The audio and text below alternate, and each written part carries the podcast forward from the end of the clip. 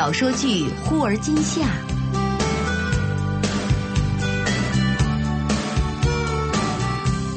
根据明前雨后的同名小说改编。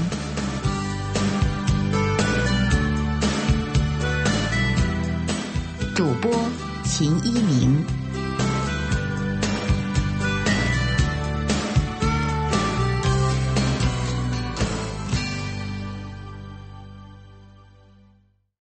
第二十二集，杜果果进来，把一摞文件放在张远面前。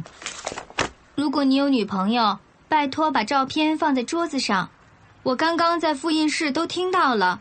谁让你昨天吃午饭的时候说什么大三胃疼啊？一位朋友推荐了鲫鱼糯米粥很好用啊，还一脸神往，分明是怂恿。我不是说满心姐。我是说和他合住的那个小丫头，张远哑然失笑，点了点头。好，下次我记得说黄金钻石可以治胃病。杜果果环顾四方，压低了声音：“那个朋友，就是女朋友吧？”张远抬头笑而不语，他的手掠过抽屉把手，想起里面那张大四时的合影，心也微微的颤抖起来。心仿佛被刺刀狠狠的扎，悬崖上的爱，谁会敢去猜？还是愿意接受最痛的意外？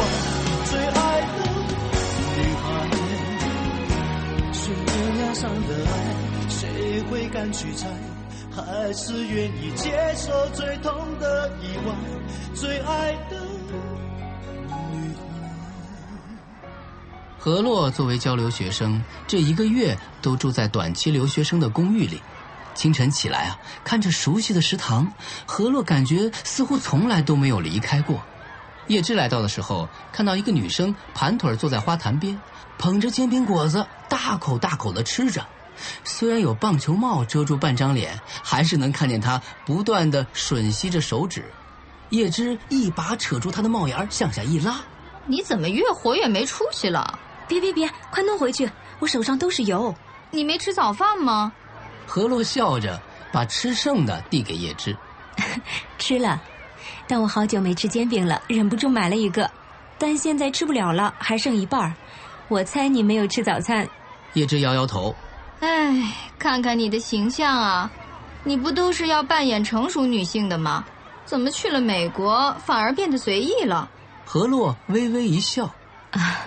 生活状态不一样了，我希望自己可以活得简单轻松一点变成自己喜欢的样子。叶芝笑着揶揄着何洛：“不是冯潇喜欢的样子，看你现在像小孩一样，分明就是有人宠。他最近也忙得很，每天都要深夜才能收工，而且我总觉得，似乎这两年的时间是空白的。回到北京，我就觉得这两年似乎就是一场梦。”我似乎还是大四没有毕业的时候，连实验室里的仪器摆放的位置都没有变化。说着，何洛擦擦手，戴上了帽子，借帽檐儿遮住了半边脸，看不到任何表情。学校在礼堂里组织了最后一期招聘会，算是本学年的扫尾。朱宁丽来为公司做宣讲，顺便约张薇蕊吃晚饭。校园里的紫藤开得正好，一串串的从墙头垂下，暗香浮动。张薇蕊闭上眼睛，深吸一口，嗯，让人想起紫丁香呢。唉，可惜北京的丁香早就开过了。我原来一直都以为那是初夏的花呢。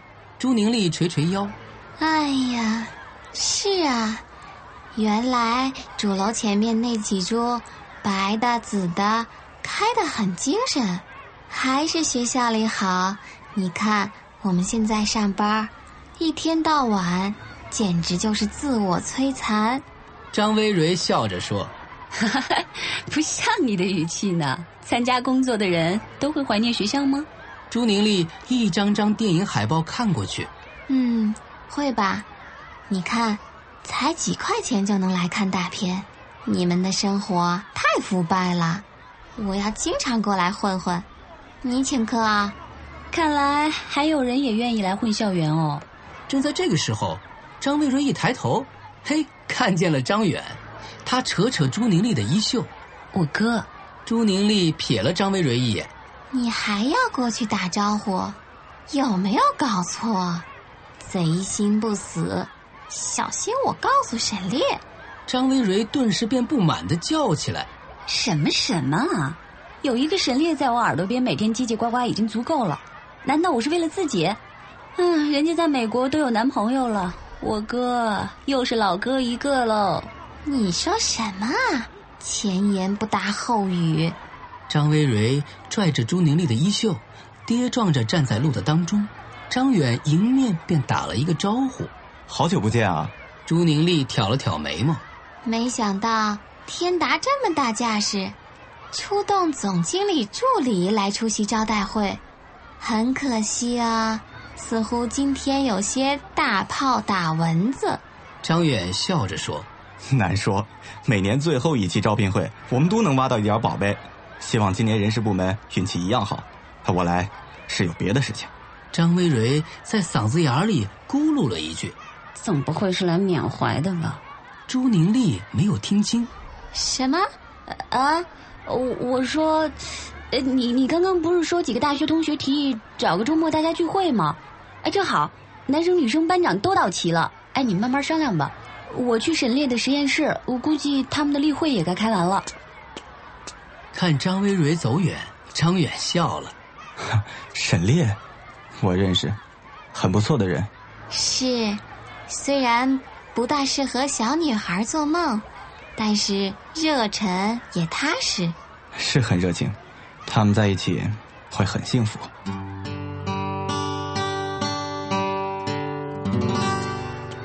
张薇蕊一步三跳的走着，边走啊边打沈烈的手机。喂喂，我今天做了一件非常伟大的事情，你猜是什么？难道说你记得加饭卡了？啊，又忘记了。哎，我就知道是这样。算了吧，反正晚饭呀，你和朱宁丽一起吃，也别去食堂了。哪有？我安排他去见帅哥了。哎，别问是谁了，反正比你帅。切，帅就帅吧。那你和我们一起吃饭吧，都是实验室里的同学，你都认识，还有一只海龟呢。你来见见吧。哎，对了，你在哪儿呢？就在你们实验室楼下呢。行，我们这就出来了。你看到了吗？张薇蕊一抬头，看见一群人说笑着从这个生物楼走出来。沈烈、叶芝，还有他们本科班上几个同学。中间的一个女生啊，穿的随意，笑容温暖明亮，除去眼神变得内敛，和五年前并没有太多改变。你，沈烈连忙上前介绍。张薇蕊，何洛，见过吗？两个女生轻轻握手，还是何洛先开口了。哦，听说过，我早听说沈烈的女朋友漂亮可爱，你小子怎么拐骗人家小姑娘的？叶芝也在旁边附和。就是就是，沈烈有了女朋友，一直都没有请客呢。众人推搡着沈烈。对对对对呀！要不今天就让他请客吧。对对，成。面对着众人的讨伐，沈烈也只好举手投降。好，好，好，我请就我请。哎，对了，朱宁丽呢？她，她遇到老同学了。哦，原来是家人有约呀。那我们走吧。沈烈牵着张薇蕊的手，张薇蕊看着何洛，心念一动，不禁攥紧了沈烈的手。和张远吃饭的时候，朱宁丽忽然冒出来一句：“我以为你以后都不会再来这个学校了。”张远反问：“为什么不来？公是公，私是私。”朱宁丽嗤之以鼻：“哼，公私分明，不如说男人比较冷血。侠骨柔肠也不能拿来当饭吃啊！谁没有摔过跟头？但是总用昨天的绊脚石当成今天的负担。”哼，未免也太看不开了吧！朱宁丽抬眼看着张远，绊脚石，一段深厚的感情怎么成了累赘了呢？张远面色平静，心中却一紧。我可没这么说。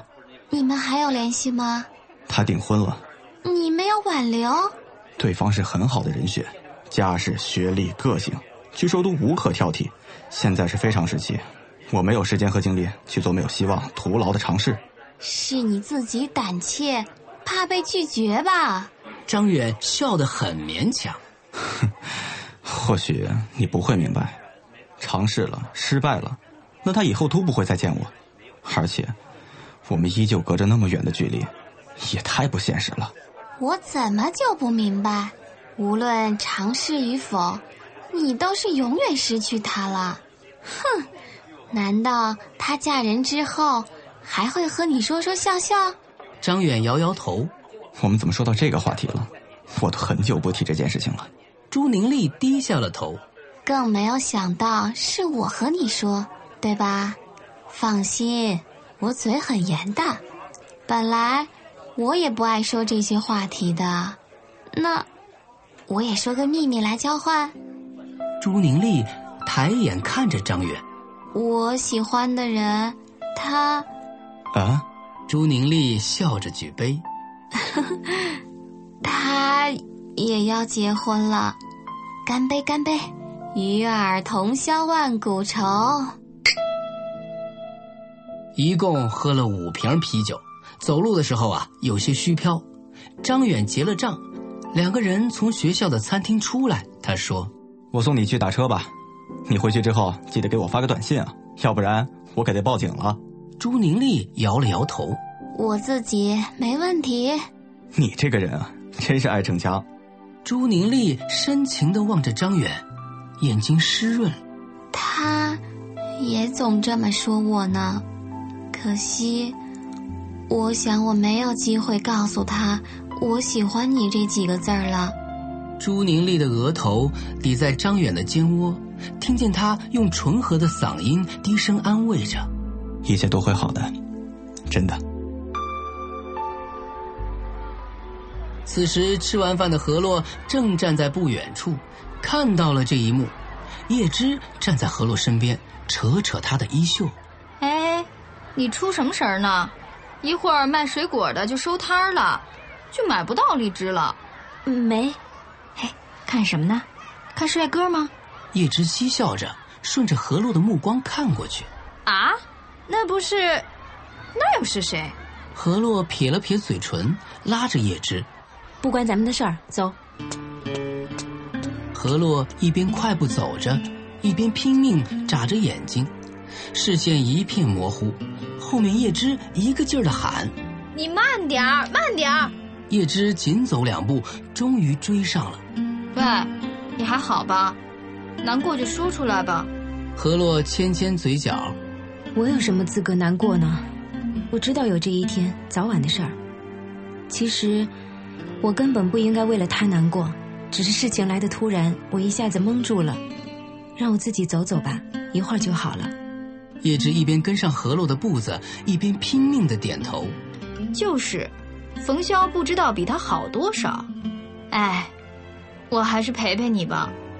张远这家伙也太奇怪了，冬天的时候还追回去，吞吞吐吐，依依不舍的。这才几个月呀，就和别人搅在一起，太不严肃、不负责了。不能怪他，我们也分开很久了，他现在也很辛苦。听说去年还住了院，在他最需要关心和帮助的时候，我并没有守在他身边。我选择了冯潇，他选择了别人，我们都不能停在原地踏步，是吧？如果他过得开心幸福，我心里反而觉得好受些。叶芝一下子就站住了，真的，真的，真的，道理我都懂，只是来得太突然，让我自己走走吧。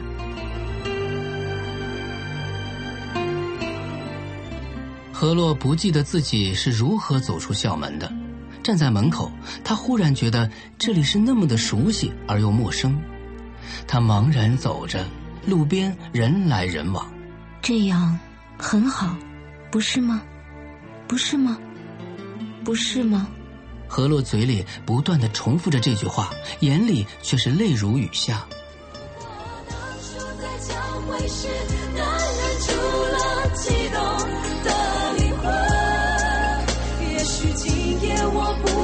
让自己在思念里沉沦也许今夜我不会让自己在思念里沉沦何洛去美国大使馆领了签证出来的时候在街边的报刊亭打电话给向北。向北我办好签证了你过来接我吧。过了十来分钟向北就开着车到了。上了车，何洛说：“给你添麻烦了，你不是因为要送我回去，特意说今天去学校打球吧？”向北开动车子，然后笑了起来：“ 客气了，不是？你看我这身打扮，不像去打球吗？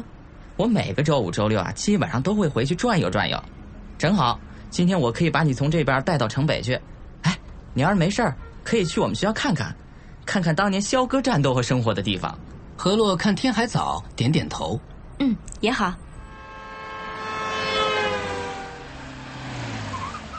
到了学校，向北把车停在运动场的边上，从后备箱里拿出篮球来。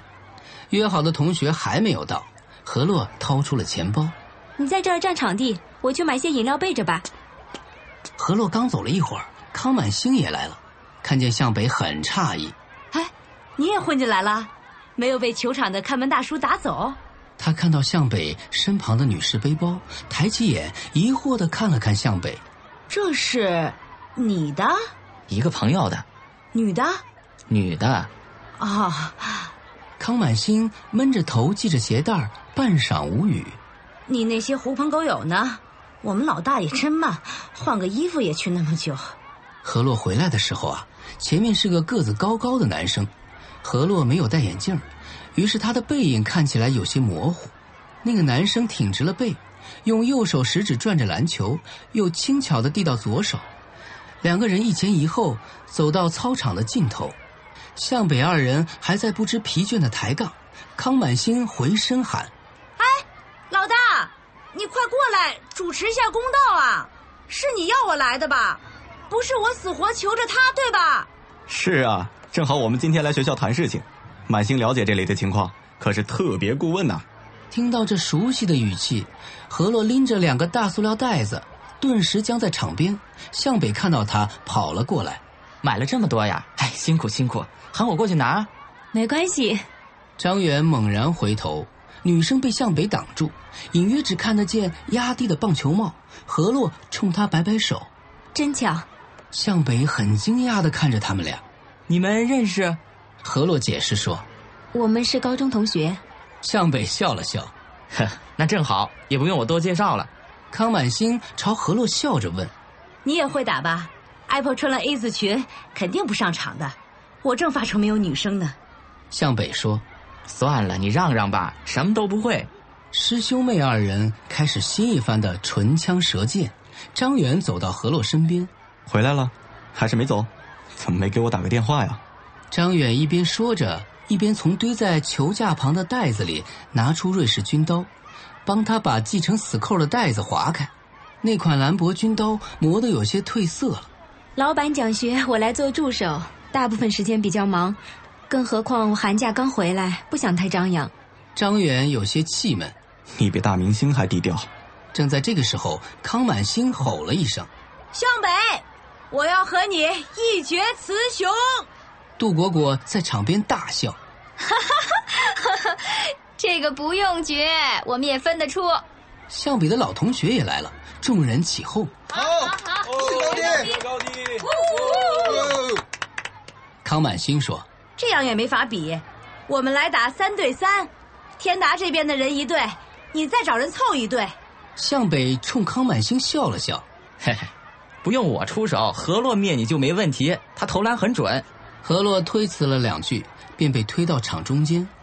同一队的还有向北和他的大学同学老罗，另一面是张远、康满星，还有同来的司机小宋。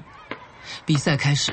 张远带球佯装突破，手下去轻轻一拨，将球分到康满星面前。康满星根本来不及反应，眼睁睁看着篮球从身边轱辘到界外去。唉，张远都忍不住笑着呵斥他：“ 你再接不住，我扣你奖金。”何洛压低重心，展开双臂，在张远运球的时候伸手虚晃，不小心打到他小臂上，连忙缩回来。康满星在场上举手，打手犯规，这也太明显了。向北瞥了他一眼，又没影响张远运球，你叫什么叫呢？老罗在一旁说：“这哪里是打球啊？光听你们俩拌嘴了。要不换换，咱们师兄妹同门一伙，让何洛他们同学一伙。”向北抗议：“他会拉后腿的。”康满星扬起下巴：“谁怕谁啊？看你跑两步就大喘气，那就换啊！看谁给谁拖后腿。”何洛想到不用尴尬的站在张远面前，也点头赞同。张远夹着篮球，压低声音叮嘱何洛：“我猜他们的战术还是不变。何洛，机灵点，到时候我分球给你，你直接上篮。还记得怎么跑吧？”“可以试试看。”果然，开球后，小宋将球分到张远的手里，老罗和向北立刻围了上来。何洛恰好从中场赶至，张远立刻分球，何洛则脚下不停，伸手揽过球，稳稳地跑了一个三步篮篮球刷网而入。老罗看着向北和康满星直叹气：“嗨，人家也是同学，你们也是同学，看看人家的配合，再看你们。”就知道吵吵吵，人和人的差距咋就这么大呢？康满星气鼓鼓的瞪了向北一眼，都是你的破战术。康满星转而防守何洛，张远身边只有一人防守，顿时没了压力，轻巧两个假动作便晃过向北。何洛在他身边侧应，康满星大跨一步想要阻拦他，一时重心不稳，伸脚绊在他的小腿上，呀！何洛踉跄几步，眼看就要跌倒在地上，小心！张远急跑两步，把何洛拢在了臂弯里。何洛闪身躲开，谢谢。张远捉住何洛的手腕，翻过来，亮出手臂上的伤痕。你的胳膊蹭破皮了。何洛抽回手，背在身后。嗯，前两天被自行车刮的，基本已经好了。我不玩了，累了，脚底都没根了。您刚才收听到的是小说剧《忽而今夏》，本书内容由北京阅读记文化有限责任公司友情提供。